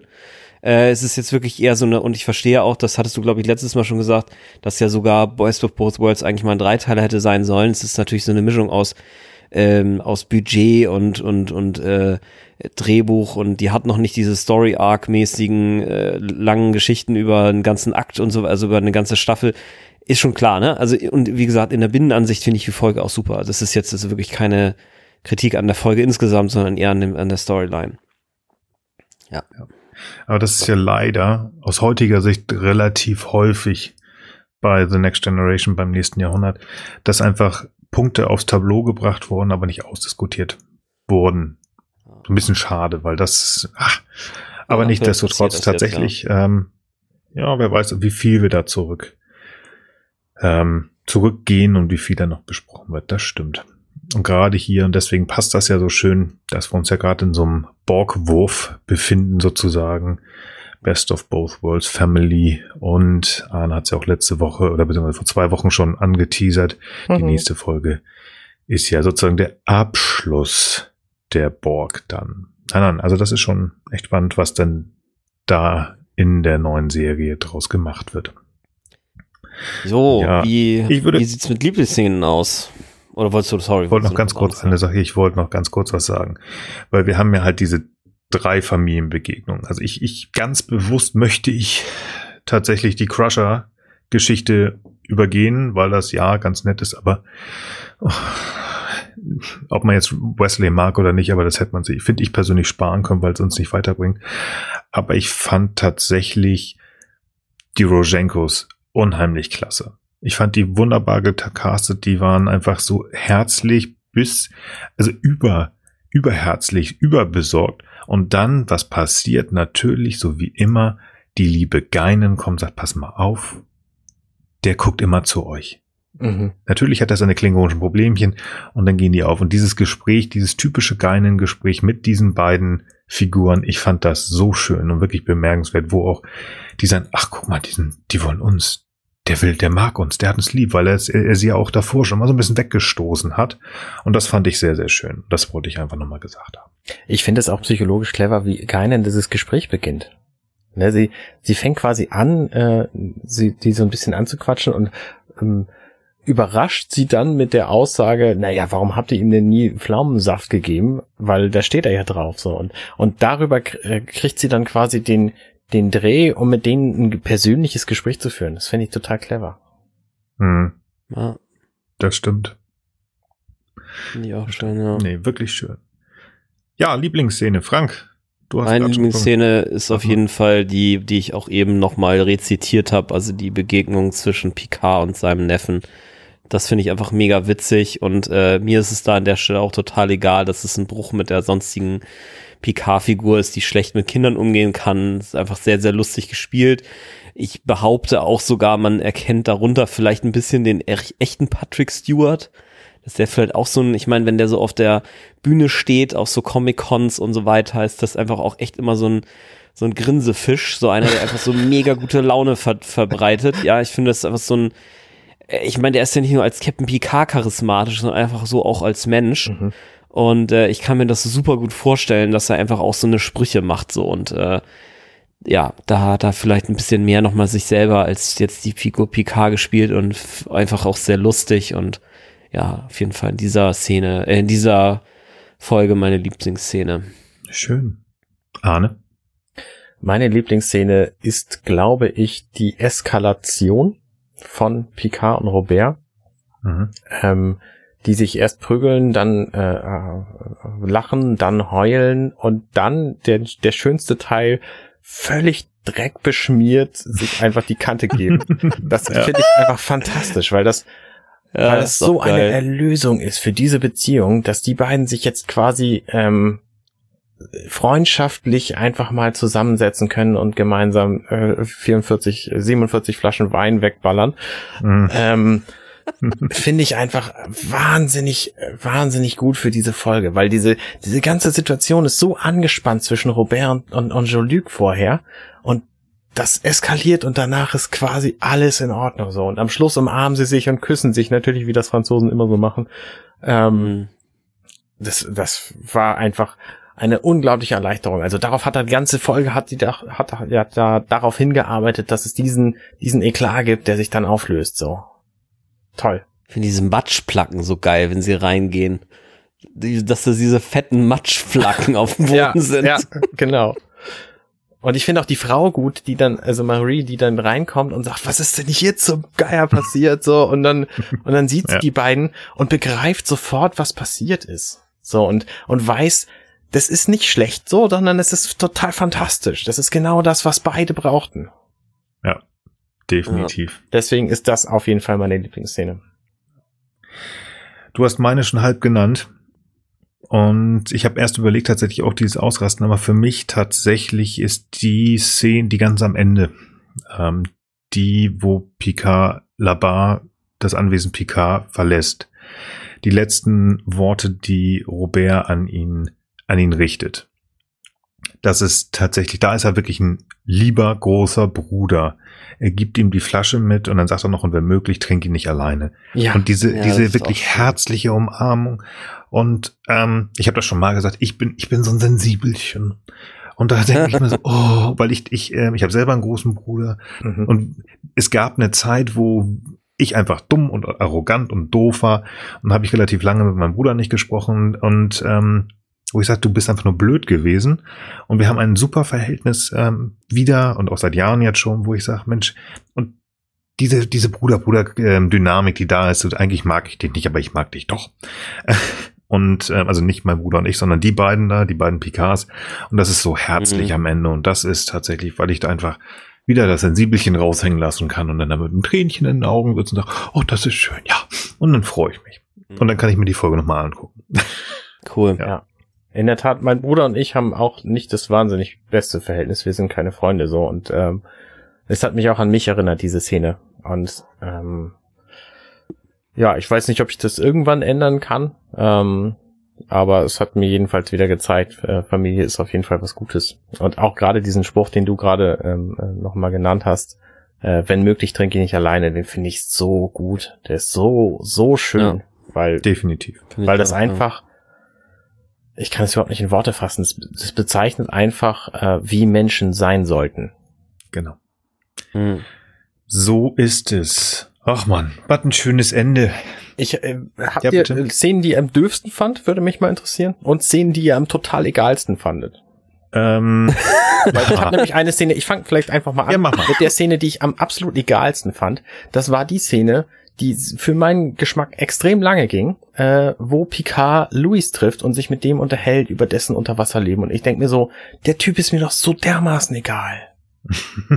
so, warum, warum, warum muss ich jetzt diese Szene sehen? Es reicht doch eigentlich zu wissen, dass Picard eine Option gehabt hätte, auf der Erde irgendwie erfolgreich zu werden. Mhm. So, das ist so die Szene, wo ich mir denke, okay, die hätten sie sich auch echt schenken können. Ja, vor allem, dass er dann noch ein zweites Mal auftaucht und sagt, ja, jetzt hat es da diesen Termin gegeben. Das ist mir auch echt so, denkst du auch so, okay, ja, das ist klar. Ich habe sowohl eine egalste Szene als auch eine döfste Szene. Ja. Die egalste Szene ist die Szene zwischen Beverly und Diana. Die mhm. ist mir so egal. Und tatsächlich die döfste und das ist nicht, weil Wesley Crusher in der ersten Staffel einfach nervig ist oder nervig geschrieben ist. Ähm, das hat damit nichts zu tun. Die Figur hat sich ja entwickelt, aber ich finde diese Szene mit seinem Vater, ich finde die so doof. Und einfach, weil sein Vater immer mal wieder benannt wird, aber effektiv in seiner Entwicklung nichts verändert hat. Mhm. In der vierten Staffel sind wir schon so weit, dass Wesley einfach, oder das war eigentlich auch schon in der ersten Staffel so, Picard ist ein Vaterersatz für ihn. Es wird mal auf Jack angesprochen, ja, aber nichts Wildes. Und das ist so, völlig überflüssig. Ja, wir haben hier Familie, bla bla bla. Warum müssen wir dem Jungen, der da irgendwie, wie, lang, wie alt mag er da sein, 18, 19, keine Ahnung, wieso müssen wir da jetzt sowas aufbauen und da irgendwie, ja, dein Vater hat dich auch lieb gehört, das weiß er auch, das hat seine Mutter ihm erzählt. Da finde ich, da hätte man irgendwie was anderes Lustiges noch reinbringen können. Da hätte ich tatsächlich ohne Mist, da hätte ich dann lieber gesehen, wie Vater O'Brien die Schwester Stanton um ein Biobett rumjagt. Wenn wir schon Familie machen. Aber ja, das ist nur mein persönliches, das hat nichts mit irgendwie, ich finde Wesley doof. Da fand ich den, den Rosenko-Teil einfach besser ausgearbeitet. Die Figuren waren besser. Es hat mehr auch uns gegeben für Worf. Und das war so, ja, schön, ob es jetzt da war oder Peng, es macht keinen großen Unterschied. Hast du was, Frank?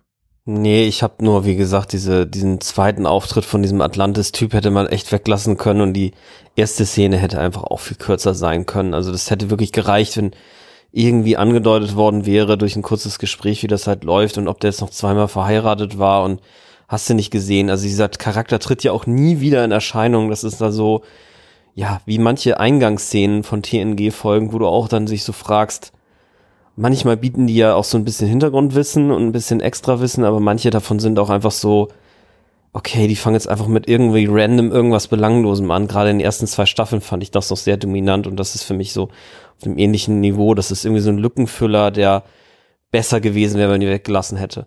Und ja, und doof ist vielleicht ein bisschen hart. Also ich finde richtig doof in der eigentlich in der in der Folge nichts. Also ich finde, was ich doof finde, habe ich ja ausgiebig jetzt beschrieben und äh, das das mache ich jetzt nicht nochmal. Also. Okay, ich habe noch eine Szene, die ich tatsächlich richtig doof finde. Okay. Nämlich die Szene, wo Worf in den Transporterraum kommt und seine Eltern erwartet und mit O'Brien spricht. Und O'Brien versucht irgendwie nette Konversation zu machen. Und das einzige, was er, was er irgendwie an nennenswerten Dingen sagt, ist, zum einen, ah, du kennst ja Frauen, die sind immer unpünktlich, das ist, äh, weiß man ja so, ne?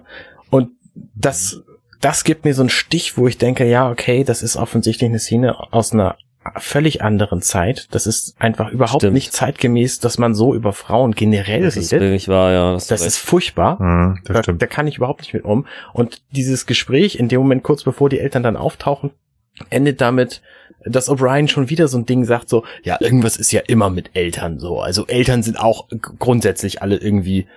Und da denke ich mir auch, Leute, echt so Plattitüden raushauen. Was, was habt ihr denn mit O'Brien eigentlich so gemacht bislang an sinnvollen Dingen? Ich freue mich, dass der später ein, ein, ganz anderer Mensch wird und äh, also ganz anders stimmt natürlich nicht, aber dass er von mehr Seiten beleuchtet wird so und äh, dass er das noch ein bisschen repariert kriegt. Aber gerade diese Szene ist so richtig Leute, wir sind hier voll ja. in den 90ern und haben mhm. das, das patriarchische Vaterbild und Eltern sind sowieso immer doof und ja. boah, das hat mich echt aufgeregt. Das stimmt. Das ist, das ich meine, ich finde es especially hohl, weil ja, ja, ich würde mich dir jetzt anschließen. Also dann finde ich die Szene auf jeden Fall auch doof. Und zwar äh, es ist ja nicht nur 1990, wo man sagt, ey, da dürfte man auch schon mal drüber hinweg gewesen sein, oder ist man ja in vielen Teilen auch, oder meint das zumindest gewesen zu sein. Also zumindest meine Umgebung hat mir das so gespiegelt. Ähm, vor allen Dingen ist es aber so, das ist ja das 24. Jahrhundert. Also ich meine, Ja, die genau, spielen ja genau. eine Zukunft, in der vielleicht ja wohl, selbst wenn das meinetwegen auch im, im 20. und im 21. Jahrhundert immer noch Probleme waren. Ich meine, sie behaupten ja irgendwie, äh, uns moralisch und äh, menschlich und hast du nicht gesehen, überlegen zu sein. Und das ist einfach nur hohl und Banane, so. Starship Officers, so, haha, die Frauen, höhö, und die Familie, haha, höhö. ja, Ja. das geht überhaupt Ja, das hast du vollkommen recht. Das ist echt voll dämlich, ja. Guter Punkt. Ja, so, so typisches Marinegedöns, was du eigentlich immer hast. Ja, das stimmt. Das wäre schöner gewesen, wenn wir das nicht gesehen hätten. Ja, richtig. Wen wir, wen wir tatsächlich nicht gesehen haben, ist Data in dieser Folge. Oh, Oh, richtig. Ja, Ja, du's recht. sagst. Das war, genau, das war auch tatsächlich die einzige Folge in der kompletten Serie, wo Brent Spiner nicht mitgespielt hat. Ansonsten ist er in allen Folgen zu sehen. Mhm. Wen wir auch tatsächlich, äh, also wen wir auch nicht gesehen haben, nämlich auch Data nicht, den haben wir nicht gesehen im neuen Comic. Ich zumindest nicht. Oh, was für eine Überleitung. Ähm, ich habe am Anfang nicht vergessen, äh, es ist ja Mitte Dezember, ähm, ist der zweite Countdown Star Trek Picard Comic rausgekommen und da wollte ich nochmal schnell rum. Kann ich nur empfehlen, anzugucken. Ähm, ich habe ihn wieder digital gekauft. Wo auch immer, ist ja völlig wurscht. Einfach mal googeln, rausfinden ähm, oder auch gerne Papierform. Es wird interessant. Es wird interessant. Also es sind da spannende Geschichten mit den Romulanern, natürlich, das wissen wir. Ich bin noch immer nicht so ganz genau darauf hinaus, ob jetzt das nur eine kleine Gruppe ist und wie sich das auf die kompletten Romulaner ausweiten wird. Aber die Romulaner sind wieder so ein bisschen so, wie wir sie kennen. Also sehr hintenrum. Macht Spaß anzugucken, kann ich nur empfehlen. Macht es und im Januar, kurz bevor die Serie startet, kommt dann der dritte Teil des Okay, Picard Countdown. kommt. äh, ich weiß ja, du willst ja wahrscheinlich Werbung verhindern und zumindest unsachgemäße, aber ähm, mir müsstest du es jetzt einmal doch bitte einmal sagen, weil ich würde die nämlich dann jetzt gerne kaufen, weil ich habe morgen einen halben Tag Zeit Ja, äh, und, und ich habe ein iPad dabei und du hast es da, glaube ich, auch für ein Mac-Gerät, oder? ich habe die tatsächlich auf diesem komischen äh, Gerät, was du gerade gesprochen hast. Äh, die haben mir einen Buchshop und dort habe ich die dann käuflich erworben. Heißt das auch Books? Ich habe, glaube ich, noch Ich nie glaube, was Books, besorgt. iBooks heißt die App, genau. Okay, ja, das klar, Da- okay, weil dann werde ich das nämlich jetzt auch mal machen. Nicht, dass es das bestimmt auch bei anderen nicht gibt, aber Ja, ja, kann sein, ja, aber ich will jetzt auf jeden Fall irgendwas, was ich auf dem Gerät hier Ja, benutzen kann. definitiv, da kriegst du die. Fett. Okay, danke dir. Ja, bitte, bitte. So, wir verlinken das natürlich in den Show Notes. Dann verlinken wir das diesmal Bam. nicht. Ich schreibe mir das auch mal direkt auf. iBooks. Äh, großer Dank hier übrigens, äh, müsst ihr, liebe Hörer, mal wissen. Nils ist derjenige, der hier immer die Shownotes brav schreibt und, äh, und erstellt. Ähm, also wenn Und ihr Arne ist der, der immer schneidet. äh, wenn Ja, ihr das so. ähm, äh, mal loben wollt, hier die Shownotes, das ist alles Nils, Nils ist das Werk. Eig Wuhu. eigentlich, ich schreibe nur irgendwie komisch und meine Frau lektoriert es. Nein. Wir haben alle unseren, unser Ding und Arne hat genug zu tun, habe ich gesagt, mach ich wenigstens den Kram. Genau, ich mache nämlich Genau. einen Schnitt, das ist aber meistens relativ harmlos. Genau, außer irgendwie in meine Internetverbindung ist wieder weg und Arne muss zaubern. Das ist total geil, ne? Heute, wo wir alle mal völlig fern voneinander sind, äh, funktioniert das Funktioniert's sehr gut. erstaunlich so, gut, ja. Also vielleicht find- solltest du grundsätzlich in Wien immer aufnehmen. Bleib doch einfach da unten. Vielleicht ist es so ein Dreieck, weißt du, so ein Dreieck, das wäre Ja, auch spannend, oder? tipptopp. Ihr seid zu stimmt nah gar sonst. nicht. Das ist, das ist eigentlich eher eine, eine Linie. Naja, egal. Wunderbar. Ja, Leute, wir, okay. wir fangen an abzuschweifen. Ich möchte noch Ja. mal ganz kurz unsere lieben Hörer darauf aufmerksam machen, dass wir uns natürlich immer freuen, wenn ihr auf companion.net bei Apple Podcasts uns Bewertungen hinterlasst, wenn ihr uns mal zwei, drei Sätze schreibt, so wie der Felix das wieder gemacht hat. Ihr könnt uns natürlich auch gerne direkt anschreiben bei Twitter at gesternhu. Folgt uns dort auch gerne. Da freuen wir uns. Ja, Genau. ansonsten würde ich den Ausblick für nächste Woche noch einmal geben. Mhm. Wie schon von Arnem gesagt und ich, wir haben es alle schon gesagt, wir machen den Deckel mit den Borg zu, bevor es dann tatsächlich in die nächste Borg-Geschichte, also in Star Trek PK geht. Wir schauen uns beim nächsten Mal von Frank gewünscht Star Trek 8, der erste Kontakt an Star Trek First Contact. Und das wird bestimmt sehr spannend. Ja. Da freue ich mich auch schon drauf. Zwei Ergänzungen möchte ich noch machen. Das erste, Ja, bitte. wir nehmen nicht wöchentlich auf, auch wenn wir immer sagen nächste und letzte Woche. Ja, stimmt. Und das zweite, ähm, falls ihr es vorher hört, einen schönen Rutsch ins neue Jahr 2020. Genau. In Star Trek PK, ja. Guten Rutsch, rutscht nicht. Ich glaube, das darf man nicht mehr sagen, oder? Wieso Ich habe schon mal, ich habe keine Ahnung. Ich bin damit nicht so. Ich habe mal gehört, das darf man nicht mehr sagen, weil die Leute sonst ja ausrutschen. Kommt so. gut ins neue Jahr. Genau, von mir aus das auch, von mir auch aus das auch, sagt man das so? Ja, würde ich sagen. Okay. Ja. Alles klar. Wir hören Äh, uns übrigens- im nächsten Jahr wieder. Wenn ihr euch tatsächlich dafür interessiert, der gute Rutsch ist, stammt aus dem Hebräischen von Rosh Hashanah. Und das heißt das Haupt des Jahres, also der, der Jahresanfang einfach. Mhm. Deswegen hat sich das quasi eingebürgert. Hört gestern, heute, übermorgen, hier lernt ihr was. Ja. Kommt gut rein. Ich wünsche euch was. Vielen Dank, dass ihr wieder zugehört habt. Vielen Dank, dass ihr beiden bei mir war Sehr gerne. und mit mir gesprochen habt. Und ich wünsche einen guten Morgen, guten Tag, guten Abend und gute Nacht. Tschüss. Ciao, ciao. Ciao. Hey, wir sind Nils, Arne und Frank und das war gestern, heute, übermorgen. Wenn euch dieser Podcast gefällt, dann unterstützt uns doch ein wenig. Mehr Infos dazu findet ihr auf ghu.compendion.net.